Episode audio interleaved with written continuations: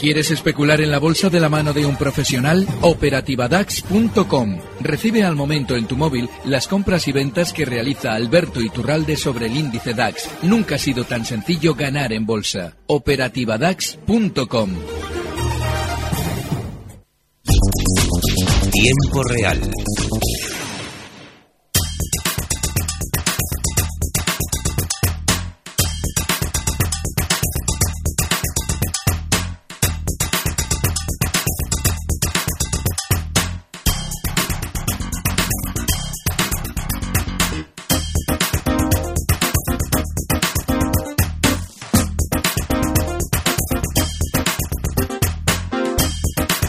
Las 5 y 33 minutos de la tarde arranca nuestro consultorio de bolsa en este programa con Alberto Iturralde, responsable de díasdebolsa.com. Hola Alberto, ¿qué tal? Muy buenas tardes.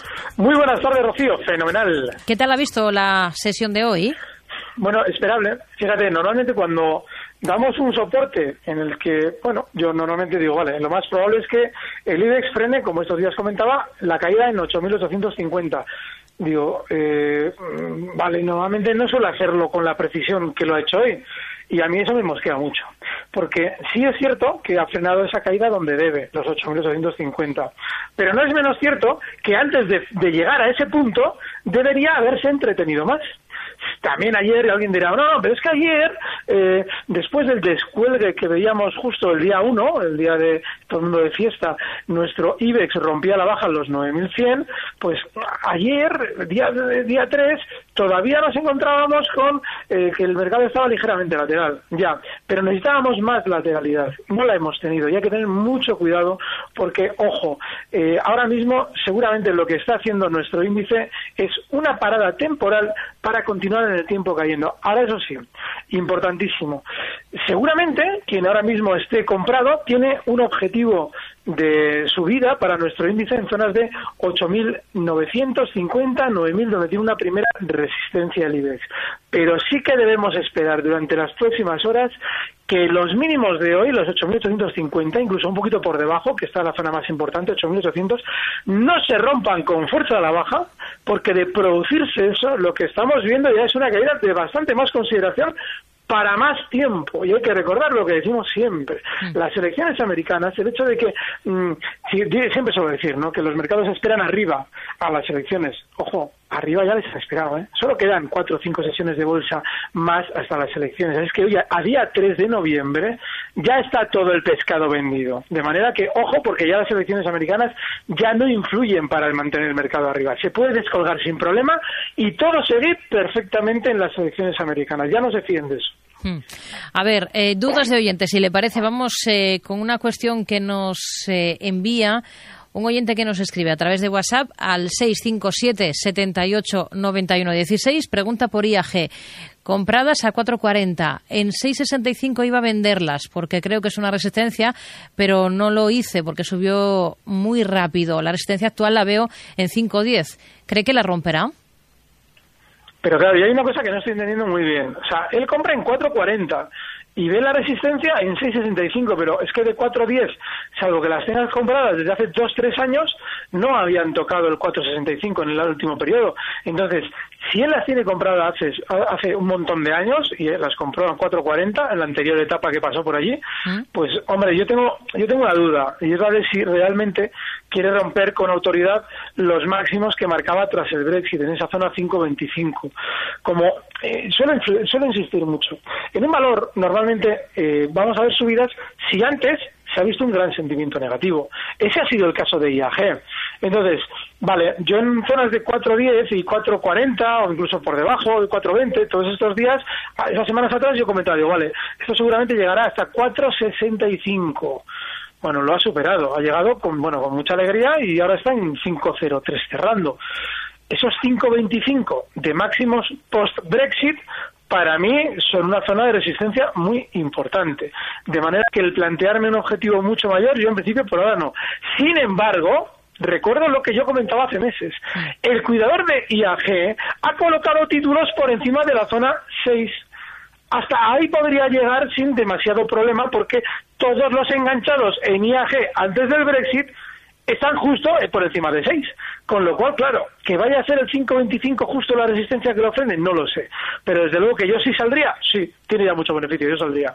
A ver, los datos definitivos de cierre de esta jornada. Tenemos, por ejemplo, a la, al IBEX 35 muy plano, arriba apenas un 0,07%, 8.879 el nivel en el que hemos terminado. El DAX cierra en 10.325, ha recortado un 0,43%.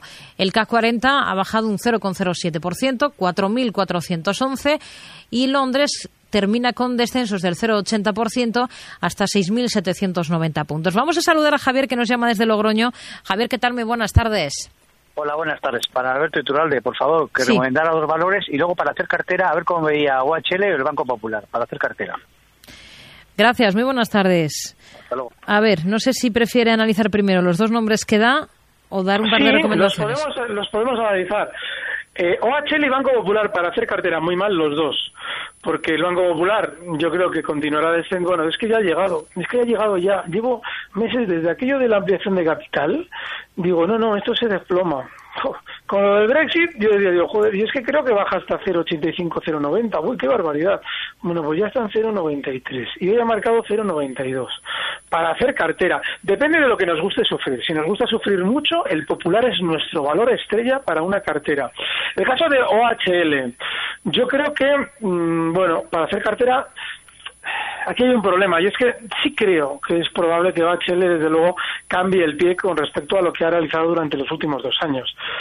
Pero claro, para eso habría que verle un giro consistente. Es decir, si a mí OHL ahora mismo, eh, yo estando pendiente del valor, que no lo sé, pero bueno, si yo estuviera pendiente de este valor, que ha llegado a caer durante estos meses hasta 1,74 y volviera de nuevo desde los 3,61 donde cierra hoy hasta esos mínimos, hombre, si me diera una mala noticia en ese momento y el valor no se desplomara, en 1,74 compraría. Pero fíjense, estoy hablando de hacer cartera. ¿eh? Fíjense ustedes lo que hay que lo que hay que esperar para que eso ocurra. Si es que no no estaría no estaría comprado en OHL y dos valores para tener ninguno. No no no le puedo decir ninguno. Hmm. Eh, BBVA nos dice Gustavo que está en el banco, tiene comprada una posición a 5.3, piensa en salir. ¿Cómo lo ve? Yo sí saldría. Vamos a ver, más que si saldría, sí, sí hubiera salido. Sea, sí, hubiera salido. Es que lo he comentado estos días. Yo, desde luego, todavía pensaba que quizás otro poquito más a los bancos les podía dar. Eh, pues, se pudo ver en su momento, y de hecho, aquí comentábamos, ¿no? Los bancos van a subir mucho, y subieron. Pero es que ya en el momento en el que el, banco, el BBV se coloca por debajo de 6,49, ya no hay que estar en él. Está ahora mismo en 6,26. Yo, por ejemplo, alguien dirá, vale, pero ¿qué, ¿en qué te basas? Pues es muy sencillo. Yo ahora mismo estoy viendo el DAX, ¿no? Por ejemplo, el DAX de alguien, joder, no tiene que ver, tiene mucho que ver. El DAX está cerrando en mínimos. Y claro que va a tener rebotes durante estos días, pero ahora mismo no hay absolutamente nada, ni en el DAX, ni en el IBEX, que haga pensar que han dejado de caer. Y si encima miramos los bancos y también, como se ve claramente, no hay nada que haga pensar que han dejado de recortar, pues bajo mi punto de vista lo normal es que el BBV desde los cinco, desde los 6.26 donde está ahora mismo, pues estos días vaya recortando inicialmente esas zonas de 6.10 y luego pues muy probablemente, yo lo veo muy probable, zonas de 5.93. Con lo cual yo ya no estaría en el BBV ni en el Santander. Un oyente de Valladolid que pregunta por Ferrovial eh, tiene una entrada a 17.8. Posible stop. Hoy Ferrovial ha cerrado a 17.02. Y pregunta también si ahora ve una oportunidad para entrar en gas natural. Vale. eso lo hemos repetido hasta la saciedad. Si un valor está lateral, como Ferrovial, y hace cosa de, estoy hablando del día 25 de octubre, hace cosa de una semana y media, en el momento en el que en ese movimiento lateral. Ha llegado a la parte alta, de hecho la ha llegado a superar puntualmente. Esa parte alta del movimiento lateral estaba en 18.75 y llegó a marcar durante esas sesiones 18.90. Y justo en ese momento nos dicen, uy, las obras de, aunque haya un Brexit en Inglaterra, van a ampliar el aeropuerto y Ferrovial se va a ver beneficiada. Eso lo que significa es que la casa ferrovial eh, seguramente ha llamado a un periodista y le dice, uff, estábamos preocupadísimos, pero mira, ya estamos más tranquilos. Porque mira, en Inglaterra, con eso de Brexit, pensábamos que igual nos quedábamos sin obras. Pero vaya por Dios, que al final van a ampliar el aeropuerto y, joder, nos hemos librado. Nosotros vamos a seguir dentro y vamos a hacer la obra. Joder, vuelve el periodista y dice, oh, perfecto, esto hay que contarlo. Claro, lo cuenta con toda su buena voluntad. Y transmite y sirve de correa de transmisión de lo que el núcleo duro de Ferrovial está interesado en que todos conozcamos que es que hay que comprar ferroviales y comprar ferroviales en 18.75 y cuando ya hemos hecho el primo, porque hacemos el primo cuando nos creemos lo que una compañía nos cuenta, pues lógicamente ellos nos han vendido sus acciones y lo rentabilizan como cayendo y va alguien y dice, claro, es que como en 17.80 ha caído mucho, compro. ¿Y por qué? ¿Por qué? Si la parte inferior del movimiento lateral está en 16.87, que es justo los mínimos de hoy, ¿Por qué compramos en 17.80? No tiene sentido. Ahora mismo hay que colocar un último stop a esa posición en 16.87. Y si cierra por debajo hay que estar fuera. Ahora mismo ya está justo ahí, 17.03. Hmm. Muy cerca. Gas natural. Yo es que el gas natural, insisto en lo mismo hemos contado cómo la ha preparado Ferrovial durante estas últimas semanas. Y ahora vamos a explicar cómo la ha preparado Gas Natural.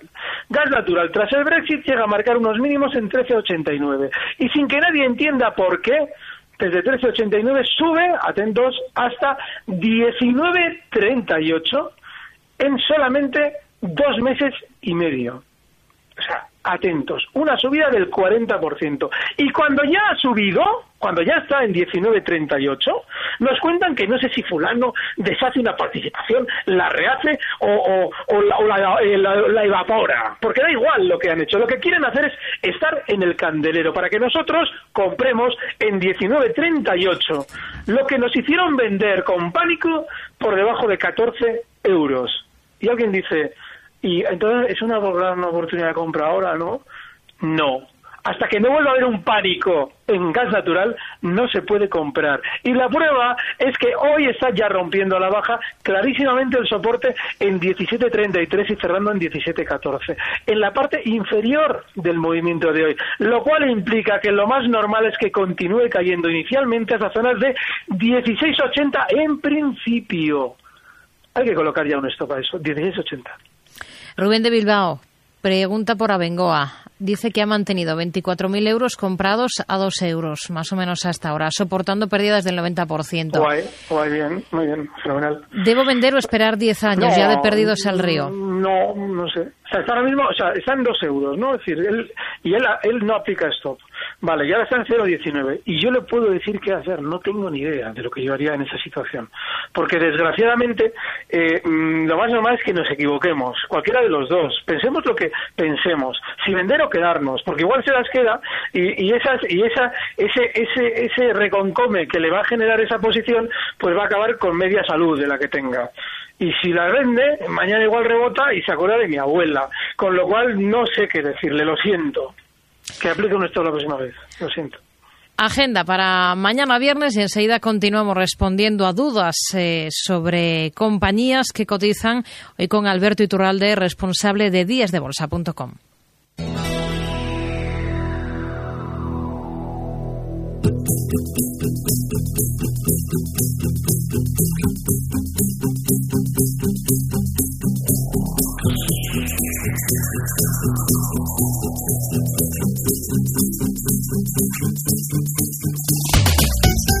Para cerrar la semana, el INE publicará en España los precios de importación y exportación de productos industriales de septiembre y también la encuesta de gasto turístico de ese mismo mes. A escala europea, Eurostat publicará los precios de producción industrial de septiembre.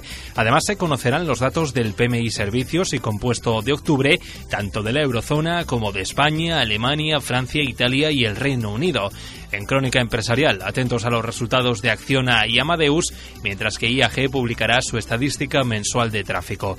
En el resto de Europa también publicarán la alemana BMW y la francesa Lafarge Holcim, mientras en Estados Unidos se conocerán los datos de empleo de octubre y la balanza comercial de septiembre.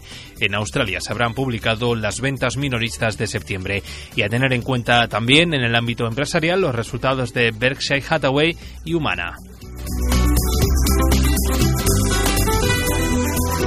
Seguimos en tiempo real respondiendo a sus dudas sobre bolsa con Alberto Iturralde, responsable de díasdebolsa.com. Vamos a saludar a Jesús de Madrid. Muy buenas tardes, Jesús.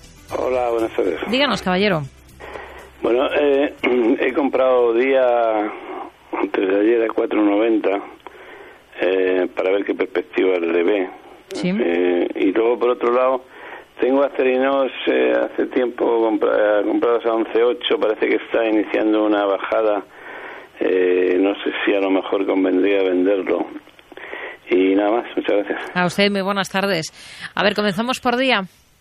Sí, bueno, Día tiene una cosa muy buena y es que está en soporte, pero tiene algo muy malo y es que ha llegado a ese soporte a una velocidad brutal sin hacer demasiados gestos de decelerar la caída.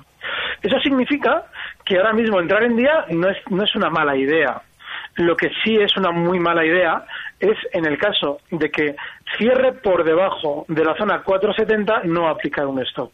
Así es que ahí es muy importante uno decir, vale, mm, yo quiero entrar aquí, pero desde luego que eh, me cuesta aplicar el stop porque voy a entrar con mucha parte de mi capital. Pues entonces no entre. Pero si, si usted dice, no, no, yo es que, vale, me la, me la voy a jugar y además si esto cierra por debajo de 470, asumo la pérdida. Bien, pues entonces se puede intentar entrar con el objetivo alcista, pongamos una zona de 5.15, cosas así, por la gran sobreventa que tiene. Pero yo no lo recomiendo porque no me gusta nada la velocidad bajista que tiene. Acerinox. Sí. Acerinox tiene un problemón y es que todavía tiene pinta de caer más, porque le pasa algo parecido a lo de día, parecido en el sentido de que no ha decelerado la caída y tiene un soporte todavía lejano, la zona 10.30. Esa zona 10.30 ahora mismo Acerinox está cerrando en 10.80, pues es un soporte claro. Entonces, yo ahora mismo, si él no las ha vendido, todavía no las vendería, ¿eh? porque incluso donde está ahora mismo, en esa zona 10.80, también ha tenido en su día también su soporte. Bueno, pues un cierre por debajo más, aparte de los 10.79 donde está ahora mismo, pues si mañana vuelve a estar en 10.79 o 10.78 o por debajo, cualquier punto por debajo, sí me las quitaría porque ya está cerrando por debajo del justo el que tiene ahora mismo a mano, ese soporte 10.80. Pero el objetivo bajista estaría en 10.30, con lo cual yo sí las quitaría cerrando por debajo de 10.80. Otro oyente a través de WhatsApp pregunta para entrar en Eurofoods y en... eh, y no, más bien o en Inmobiliaria San José, eh, una u otra. Madre mía. Son muy difíciles las dos. Yo en Eurofoods eh, solamente entraría ahora, y es curioso porque en el largo plazo sigue alcista, pero yo solamente entraría ahora si esa operación fuese eh, para muy corto plazo. Y seguramente eh, ese muy corto plazo mm, yo esperaría para entrar eh, todavía, aunque fuera para corto plazo, esperaría más de corte, hasta zona de 19. Eurofoods hoy cierra en 19.50 y esa zona 19 es de un soporte muy importante. Ahí sí, pero solo para un rebote, porque aunque esté alcista en el largo plazo, bueno, pues, eh, no sé, el- desde luego ha reaccionado muy rápido a la baja, mucho más de lo que debería eh, en los últimos días. Así es que, por si acaso, esa zona 19 de entrada, mm, 18.90 al stop y el objetivo alcista de muy corto plazo justo en los 20 euros. En Grupo San José, a mí me da pánico, porque sí, es un valor que efectivamente ha funcionado maravillosamente durante estos días. Bueno, maravillosamente es poco. Ha funcionado estratosféricamente bien, pero claro, ese estratosféricamente bien significa que mm, la velocidad de la subida en cualquier momento nos puede dejar enganchados. Un giro a la baja violento aquí no nos va a dar tiempo ni a respirar. Entonces, claro, a partir de ahí eh, sí que tenemos que entender que yo creo que seguramente la mayoría del, pescado ya está vendido, es decir, que probablemente no quede mucha más subida, pero si queremos probar suerte, que sea con muy poquito de, mm, nuestro capital, con el stop justo en 3,96, que son los mínimos de ayer, y bueno, pues esperando, pues, pues, no sé, un objetivo alcista en zonas de 5,20, ¿vale? No mucho más, pero el stop inexcusable, por si acaso. Luis de Valladolid, ¿cómo ve una entrada en Hugo Boss una vez superada la resistencia en 58 euros? Qué bonita pregunta, qué bonita pregunta. Eh, no está superada la resistencia en 58 euros, porque en 58 euros no hay ninguna resistencia. Parece que la hay, pero no la hay. La resistencia está en 62. Y es muy importante entender eso, porque realmente ahí es donde tiene el enemigo, Hugo Boss. Sí es cierto, como él muy bien ha visto, que gráficamente la zona 58 es resistencia y que se ha superado. Pero como el objetivo alcista de esa operación, que es que es muy buena pregunta, y de hecho le felicito, porque es muy bonita la pregunta. El objetivo alcista de la operación estaría en 70. Hoy Hugo Boss cierra en 59,59 y el objetivo así está en 70 ni más ni menos, pero la confirmación de la operación no está en la superación de esa resistencia en 58, porque tiene otra a la vuelta de la esquina, en esos, un poquito por debajo de lo que he dicho antes. Exactamente sería en los 60, 60 con 80, donde hay, donde hoy ha parado la subida, que si él observa en el pasado, justo el día 14, no, el día 19 de abril del año 2016, de este mismo año, ahí también hizo resistencia y ahí estaría la confirmación de la entrada compradora con el objetivo alcista, ni más ni menos que en 70 euros. Y felicidades porque lo ha visto de maravilla. Hola amigos, nos dice un tocayo suyo, Alberto, de Zaragoza. ¿Está Prosegur para entrar? ¿Qué, peligro Prosegur? Bueno, hemos explicado sobre Prosegur, lo hablábamos en su día, tiene que subir, porque como nos quiere vender algo, nos quiere vender los camiones estos que llevan dinero, pues ahora como nadie lo envía electrónicamente, pues ahora vamos a comprar camiones de dinero físicos. Claro, ¿qué es lo que quiere decir? Cuando alguien nos quiere vender su división, es porque tiene preparada una subida del valor principal, en este caso de Prosegur, para vendernos una moto una moto, que esa moto no es concretamente una moto, es un camiones de dinero, pero es como si nos quisieran vender una moto. Entonces, Claro, y decíamos, esto va a subir seguramente hasta zonas de 6,70, clavados. Y a 6,70, un poquito por encima, a 6,80, giro a la baja violentísimo, pero violentísimo. Bueno, pues ahora hay que estar al margen, porque la velocidad que asoma en la caída de Prosegur es brutal, pero brutal. Lo más normal es que desde 6,09 continúe muy fuerte a la baja hasta zonas de 5,70, en principio. Y seguramente eso va a ser temporal, ¿eh? Seguramente va a caer bastante más. Así es que, ojo. Ahora, Prosegur no hay que tocarla por ahora. Igual algún día cambio, es decir, igual nos da eh, alguna pista de que va a ir todo maravilloso, pero no, ahora mismo no hay que tocarla. Manuel de Sevilla, que dice que está invertido en el banco francés BNP desde hace años con cuantiosas eh, plusvalías y bueno, quiere saber qué hacer con esa posición. Madre mía, espera a ver que abro aquí BNP. A ver, es que yo en los extranjeros soy lentísimo. Aquí está, BNP Paribas, ¿sabes qué parece ese gráfico? Vale, en cuantiosas plusvalías, qué bien suena eso, vale. Hombre, yo sí saldría. Sí saldría por una razón. De entrada, eh, todo lo que todo la, aquella, aquel rollito del, del, Deutsche Bank en el que mm, todos íbamos a morir si teníamos bancos lógicamente que se resolvió al alza ya lo han visto durante estas últimas semanas yo creo que el pescado está prácticamente vendido. Es decir todos los bancos con aquello de que no había que tener bancos pues subieron una barbaridad. Entonces BNP Paribas no fue la excepción de manera que yo ahora me plantearía estar ya fuera porque sí que me parece que lo más probable es estar eh, cayendo el valor desde 51,51 hasta zonas de 46,80 pero sí que le diría algo. Fíjese en el largo plazo. Usted tiene plusvalía y está fenomenal. Pero es que BNP Paribas está cotizando en niveles en los que ya lo hacía en el año 2000. Significa que de muy largo plazo sigue muy lateral, con lo cual hmm. no hay que estar en un valor sin tendencia. Alberto Iturralde, responsable de díasdebolsa.com. Hablamos el próximo jueves. Gracias. Muy buenas tardes. Gracias. Un fuerte abrazo. Buenas tardes. Recibe al momento las operaciones de Alberto Iturralde vía SMS en tu móvil. Operativa DAX.com.